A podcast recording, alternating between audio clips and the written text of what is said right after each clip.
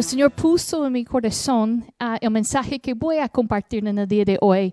Y yo sé que es para alguien aquí y de hecho yo creo que es para todos nosotros.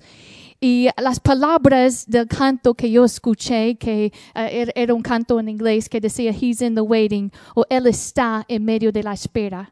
Y lo que quiero compartir con ustedes en el día de hoy es qué hacer o qué no hacer en el tiempo de la, de la espera, en el tiempo de esperar porque la vida hay momentos de esperar. ¿Cuántos de ustedes tienen una petición que han levantado, que han ofrecido a Dios y todavía no han visto la respuesta? ¿Cuántos? Yo tengo mi mano levantada. Así que están esperando la respuesta. E, ese lapso de tiempo entre la oración ofrecida y la oración respondida muchas veces es un tiempo en cual nosotros mismos podemos prolongar ah, o podemos la espera más tiempo si no tengamos cuidado. Así que es muy importante que nosotros aprendemos a esperar en Dios con paciencia abren sus Biblias al libro de los Salmos, Salmo 27, versículo 13. Yo voy a estar leyendo de la nueva traducción viviente.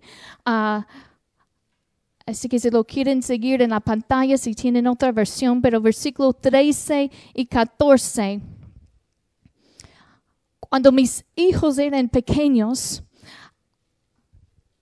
yo quizás suena raro, pero yo anhelaba ir a una cita médica o al dentista porque yo pensaba, bueno, allí yo voy a tener como 30 minutos, 15 minutos y quizá hasta una hora de tranquilidad y silencio.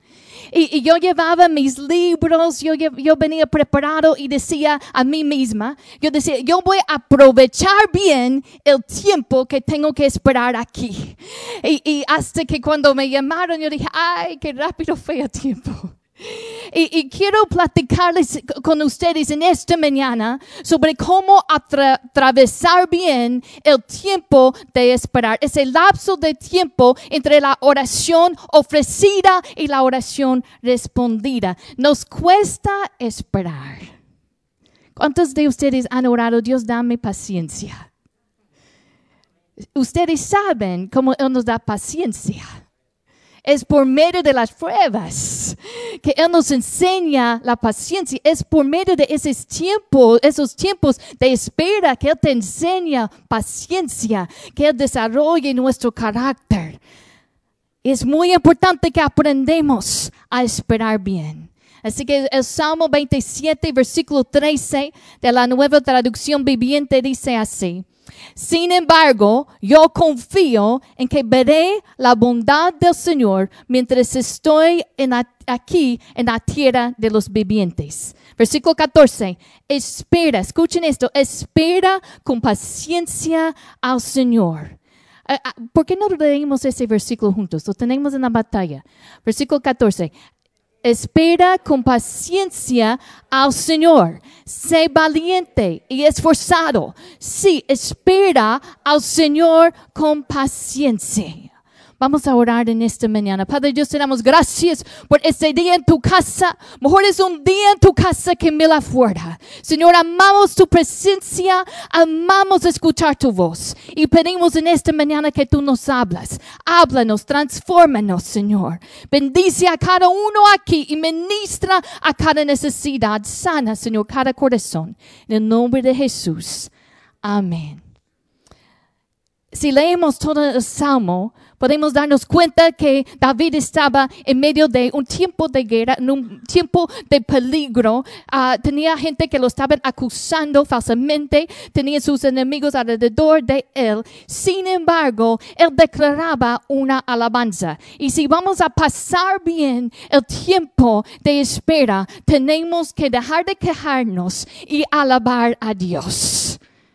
No te quejes, alaba a Dios. No es fácil pasar por esos momentos de espera. Y muchas veces nos, tenemos esa tentación de, levantar una queja cuando estás en medio del tráfico. ¿Cuántos les gusta eso? cuando estás esperando en una fila o esperando por una cita, pero sobre todo esperar que se realice lo que Dios nos ha prometido. Esperar en Dios es lo más difícil porque Él no permite que un reloj dicta lo que Él va a hacer. Nosotros nos levantamos y si son como yo, la primera cosa que yo hago es yo veo mi reloj, mi teléfono, yo veo qué hora es. Y durante el día estamos viendo que da la hora y, y como que ese reloj muchas veces nos maneja, pero Dios no permite que el tiempo lo maneje. Dios es eterno, Él es encima del tiempo. Así que esperar en Dios no es fácil para nosotros, sobre todo nosotros que vivimos en una generación instantánea. Estamos acostumbrados a tener todo rápido y, siempre están buscando cómo, cómo tener el internet a una velocidad más mayor, ¿verdad? O el teléfono, cuando compran uno nuevo, pues qué rápido va a ser ese teléfono, porque estamos acostumbrados a tener las cosas y tenerlas ya. No estamos acostumbrados como en otras generaciones cuando ellos tenían que esperar por, sembraron la planta, sembraron y tuvieron que esperar, entendían que hay un tiempo de espera natural entre la siembra y la cosecha. Pero nosotros que estamos acostumbrados a tener las cosas ya, nos cuesta y no es fácil esperar. Y la primera cosa que quiero decirles es si van a pasar bien, si, van a atravesar bien ese tiempo, tienes que dejar de quejarte y alaba a Dios. David, en medio de, lo que él estaba pasando por la prueba, él decía, yo confío en que veré la bondad del Señor mientras estoy aquí en la tierra de los vivientes. Y los salmos, eh, eh, eh, no todos, pero muchos los escribió David en momentos de, de tribulación, en momentos de prueba, no dejó de alabar a Dios. La queja es una ofensa para Dios, porque revela una falta de fe. En números 11, ¿quieren, quieren verlo en la Biblia? En números 11, uh, las israelitas comenzaron a quejar de sus pruebas. En lugar de clamar y confiar, se quejaron. Se quejaron en contra de Dios. ¿Y saben lo que Dios dice? La Biblia dice que Él se enojó, se ardió con ira y mandó fuego y consumió varios de ellos. Ellos sufrieron por causa de su queja. Y si nosotros no pasamos bien el momento de esperar en Dios, si nosotros comenzamos a quejarnos en lugar de seguir alabando a Dios, puede ser que nosotros mismos demoramos la respuesta. Sigue alabando a Dios. Sigue llamando las cosas que no son como si fuesen. Aun si yo no lo veo con mis ojos naturales, lo veo por fe. Mis hijos, cuando yo les digo, a veces yo les digo, ah, hijo, yo no te vi leer tu Biblia hoy no te vi leer tu, o tu Biblia o tu libro hoy y me dicen, mamá, yo lo leí, nada más tú no me estabas viendo. Yo estaba en mi cuarto cuando lo leí. Y, me dicen, bueno, el hecho de que no me viste hacerlo no quiere decir que no lo estaba haciendo. Y lo mismo es con Dios.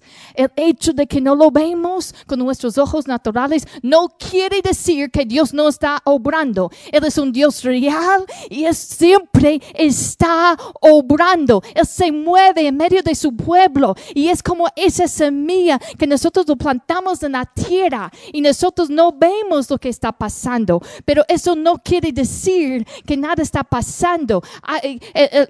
la persona, ¿cómo se dice? granjero. Él tiene que ir y, tiene que poner el agua, tiene que cuidar la tierra, pero no ve nada al principio, ¿verdad? Pero él sigue allí y esperando la cosecha. Y un día brota la planta y comienza a crecer. Hay que esperar en Dios y aférrate a tu fe. No te quejas, alaba a Dios. La segunda cosa, aférrate a tu fe en Dios. Él decía, yo confío que veré la bondad del Señor. Nuestro Señor es bueno. Y yo confío que yo voy a ver su bondad en la tierra de los vivientes. Eso fue su declaración. Lo que salía de su boca y lo que sale de nuestra boca en los tiempos de prueba es tan importante. Hermanos, nuestra lucha no es contra sangre y carne, sino contra principales, principados, contra potestades, contra los gobernadores de las tinieblas de este siglo, contra huestes espirituales de maldad en las regiones celestiales. Hay una lucha espiritual y el enemigo va a lanzar dardos de dura en medio del tiempo de espera. Va a lanzar esos, esos dardos, esos dardos de ansiedad que a veces vienen a nuestras vidas. En momentos de esperar el cumplimiento de la promesa, el enemigo te lanza esos dardos de ansiedad, esos dardos de depresión esos dardos de desánimo, esos dardos de incredulidad y frustración.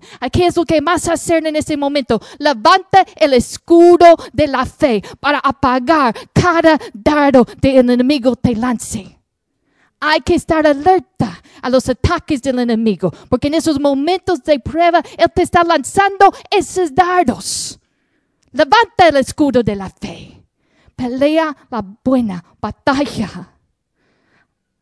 No permites que tu corazón se endurezca. No permites que la incredulidad invade tu corazón en esos momentos. Hebreos 3, versículo 12 nos abierta en contra de un corazón de incredulidad. Dice que no hay en ninguno de vosotros corazón malo de incredulidad para apartarse de Dios vivo. El enemigo quisiera que tú te apartes de Dios en este tiempo. Por eso te lanza, te lanza esos dardos de incredulidad. Levanta el escudo de fe. Yo voy a seguir confiando en mi Dios.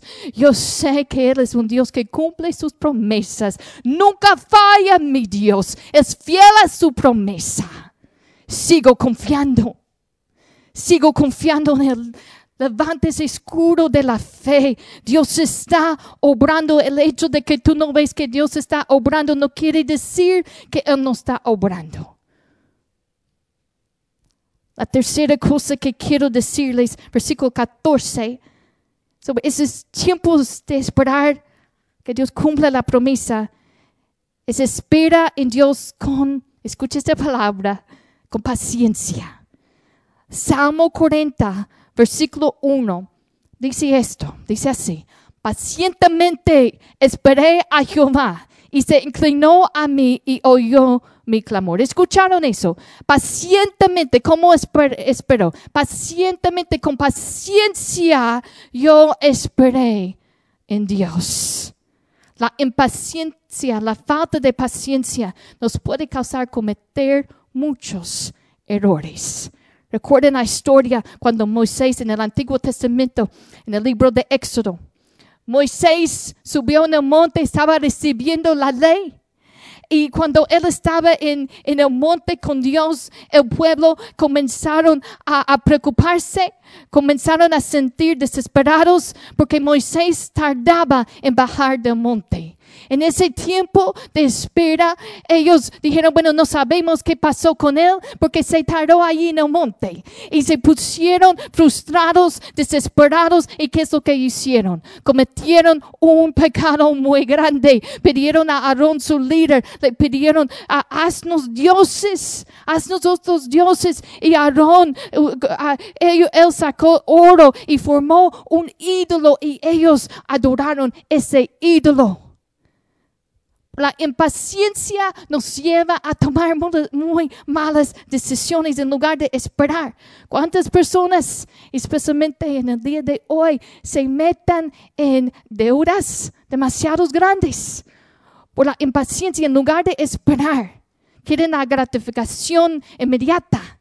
En lugar de demorar la, la gratificación, ellos ah, compran algo por crédito y luego tienen un pago que, no pueden, no pueden pagarlo. Los jóvenes que en lugar de esperar el matrimonio, que se meten en relaciones sexuales antes del matrimonio, hermanos, eso no es de Dios. Hay que esperar el tiempo de Dios.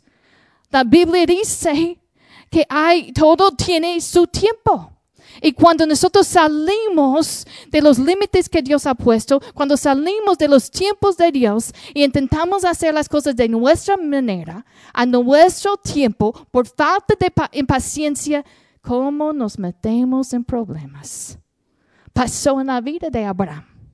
Recuerden la historia de, de Abraham, Dios le prometió un hijo y se cansó de esperar y tomó una mala decisión. Su esposo Sara le decía, pues yo, yo tengo esta, mi sierva egipcia, acuéstate con ella. Y Abraham se acostó con ella y la, y la Biblia nos dice que Agar y Abraham tuvieron relaciones y nació un bebé de esa relación. La Biblia nos dice que cuando ese bebé ah, nació, que Agar maltrataba a Sara. Y nos dice la Biblia que la familia de ese bebé vivirá o todavía vive en oposición a la familia de Abraham. Le causó muchos problemas. ¿Por qué? Porque no quiso esperar el tiempo de Dios. Él tuvo que esperar 25 años. Eso es más tiempo que algunos de ustedes tienen vida. Pero por la desesperación cometió un grave error. cuando estaba en la escuela, yo tenía una amiga que se casó inmediatamente después de la escuela. Y ella tuvo planes de casarse con un muchacho que no tenía buena reputación. No era un, buen muchacho, era mujer, mujeriego. Y, yo, le yo le pregunté a ella, le pregunté, uh, amiga, ¿tú piensas que esto es la voluntad de Dios para tu vida? Y ella me decía, no, yo no creo que es, pero lo voy a hacer de todos modos. Por falta de paciencia, por falta de esperar los tiempos de Dios y, no, duró el matrimonio y sufrió y ahora están divorciados.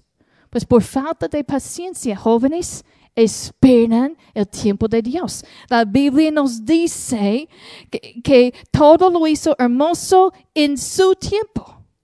El tiempo de Dios es perfecto y cuando nosotros ponemos nuestras vidas en las manos de Dios y, decimos a Dios, e, en tu mano, el salmista decía esto, en tu mano están mis tiempos. ¿Pueden decir eso? Dios, en tu mano están mis tiempos. En tu mano. En la mano de Dios están mis tiempos. No tomes decisiones tontas por falta de paciencia. Porque muchas veces esa desesperación, estamos desesperados por obtener la bendición. Hay que esperar lo que, el tiempo de Dios y mantenernos bajo su autoridad. Sométete a, los, promesos, los procesos de Dios para tu vida. La Biblia nos cuenta de otra historia de, del rey Saúl. Y Saúl en momento de, de guerra, uh, nos dice que la guerra se puso difícil y Saúl, estaba esperando al profeta Samuel. Y cuando Samuel venía, se supone que Samuel iba a, a sacrificar una ofrenda. Pero en lugar de esperar a Samuel, Saúl comenzó a, a desesperarse y él mismo hizo sacrificio, que es algo que no debió hacer. Y la Biblia nos dice que precisamente cuando Saúl terminaba de sacrificar la ofrenda quemada, llegó Samuel. ¿Escucharon eso? Samuel estaba en camino. Él ya venía en camino, solamente tenía que esperar un poquito más. Pero por falta de paciencia tomó una mala decisión y desobedeció a Dios. Y, cuando Samuel llega, le pregunta a Saúl, ¿qué has hecho? Y Saúl le contesta y le dice que ha hecho. Y, Samuel dice estas palabras, qué tontería, qué tontería. Y, él tuvo que sufrir, sufrir, las consecuencias por su culpa, la culpa de Saúl, su hijo Jonatán no llegó a ser rey. Dios escogió a David. Hay consecuencias cuando salimos, de, cuando no estamos bajo la, la autoridad en obediencia a la palabra de Dios. Sométete a Dios. Dios usa ese tiempo de espera para desarrollar nuestro carácter. no es tiempo perdido. Santiago 1, vayan allí conmigo. Santiago 1, versículo 2. Dice, Santiago 1, versículo 2 de la Reina Valera 60, dice, hermanos míos, tened por, tened por sumo gozo cuando os halléis en diversas pruebas. ¿Cómo podemos tener gozo en medio de las pruebas? ¿Cómo podemos tener gozo en medio de esos tiempos de esperar? Versículo 3 nos dice, sabiendo que la prueba de vuestra fe produce qué? Paciencia. Recuerden, yo les dije cómo es que nosotros, que Dios nos ayude a desarrollar esa paciencia, es por la prueba de nuestra fe. Mira versículo 4, más tenga la paciencia su obra completa, para que seáis perfectos y cabales, sin que os falte cosa alguna. Otra versión lo dice de esta manera. Procuren que la paciencia complete su obra. Procuren que la paciencia complete su obra. Deje que Dios te transforme. Deje que Dios te moldea. Ese tiempo de esperar. Quizá Dios ha depositado un sueño en tu vida y todavía no se ha realizado ese sueño. Ese tiempo de espera no es tiempo perdido si lo aproveches bien. David, cuando él estaba en el campo cuidando, cuidando los animales, las ovejas de, su papá, que es lo que él hacía durante ese tiempo. Levantaba cantos. Él buscaba a Dios en intimidad. Él aprovechaba ese tiempo y escribía muchos de los salmos que nosotros tenemos buscaba la presencia de Dios y, esa intimidad con Dios. ¿Qué más hacía Dios en su vida, en la vida de David? él peleaba en contra del oso, en contra del león. Dios lo estaba preparando por algo mayor. No sabes lo que viene en un año, dos años, cinco años, diez años, pero Dios sí sabe. En este momento Él te quiere formar, te quiere preparar. Pon tu vida en las manos de Dios y sométete a ese proceso de Dios de transformar tu vida.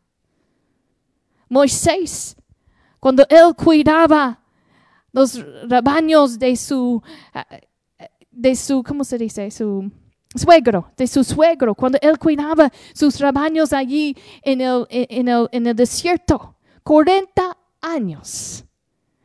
Dios lo llamó a ser un líder, de sacar a Israel de, la tierra de Egipto. Y uno piensa 40 años en el desierto, ¿por qué Dios no, no es tiempo perdido? ¿Por qué ya no sacar? Pero Dios estaba formando su líder.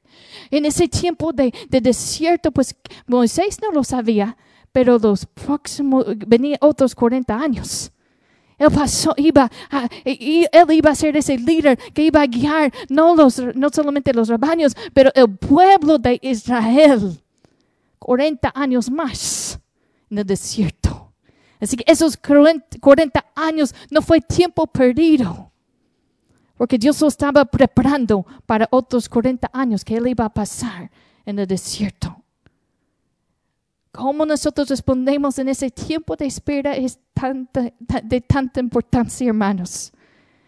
Segunda de Crónicas, Crónicas 16, nos dice que los ojos, escuchen esto, los ojos de Jehová contemplan toda la tierra para mostrar su poder a favor de los que tienen corazón perfecto para con él. Los ojos de Jehová contemplan toda la tierra. Él está tan interesado en nosotros. Sabe cuando nosotros nos levantamos y nos sentamos, pero Él contempla toda la tierra. Y Él está viendo cómo nosotros respondemos en ese tiempo de espera. Hay que aferrarnos a la fe. Alaba a Dios. Y asegurarnos que no estamos haciendo nada para prolongar ese tiempo de espera. Deje que Él te transforme. Si regresamos a, Salmo 27, versículo 14, otra cosa que nosotros debemos hacer para atravesar bien ese tiempo de espera. Versículo 14 nos dice, espera con paciencia al Señor. Debemos esperar con paciencia al Señor. Y luego dice, sé valiente y esforzado. Otra cosa que debemos hacer es ser valiente y esforzado. No confundes el esperar en Dios con inactividad. Porque a veces la gente dice, bueno, yo estoy esperando en Dios y eso y, y lo confunden. Piensen que eso nada más es sentarnos y hacer nada. No es así. Dice, ah, dice la palabra, sé valiente y esforzado. Así que, ¿qué vas a hacer en ese tiempo de, ah, ah, de espera? Vas a seguir haciendo lo que Dios te ha dicho en su palabra.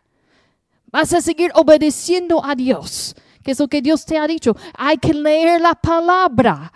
Hay que seguir orando. Nos dice orar sin cesar. Así que, ¿qué es lo que vas a estar haciendo? Hay que estar orando.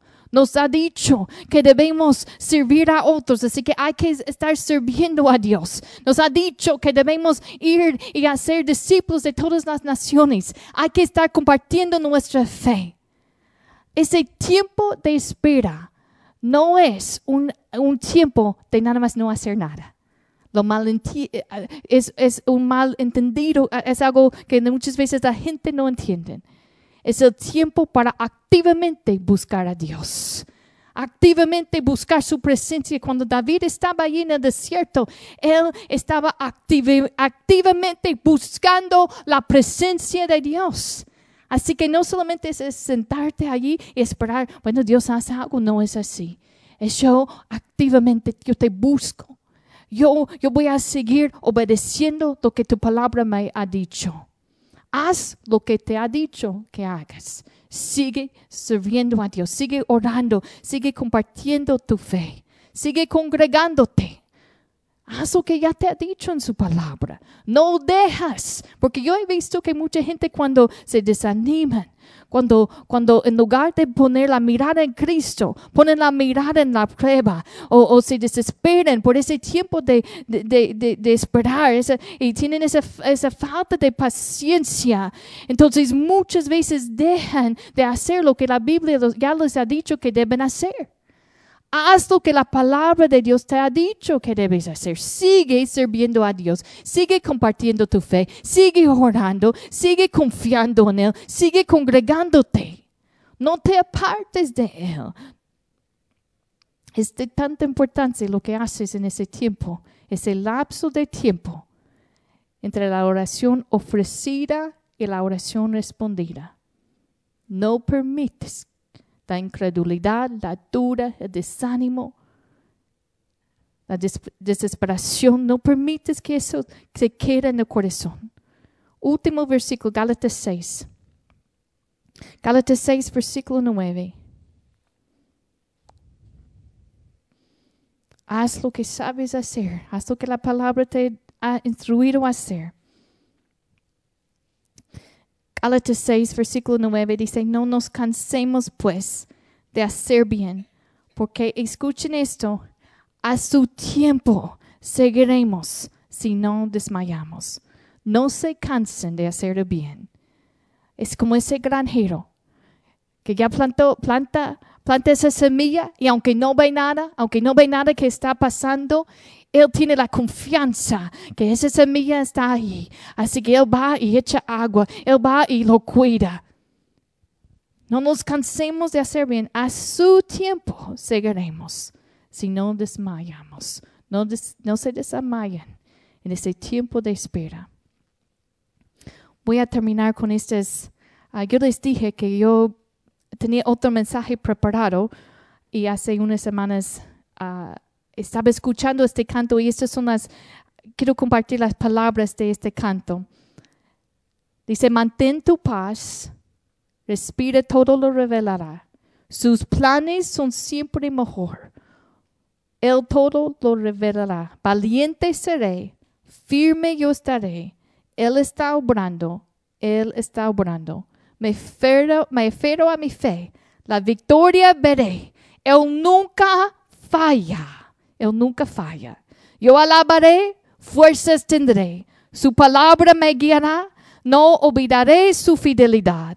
Lo que comenzó lo cumplirá. Valiente seré, firme estaré. Él está obrando. Él está, obrando.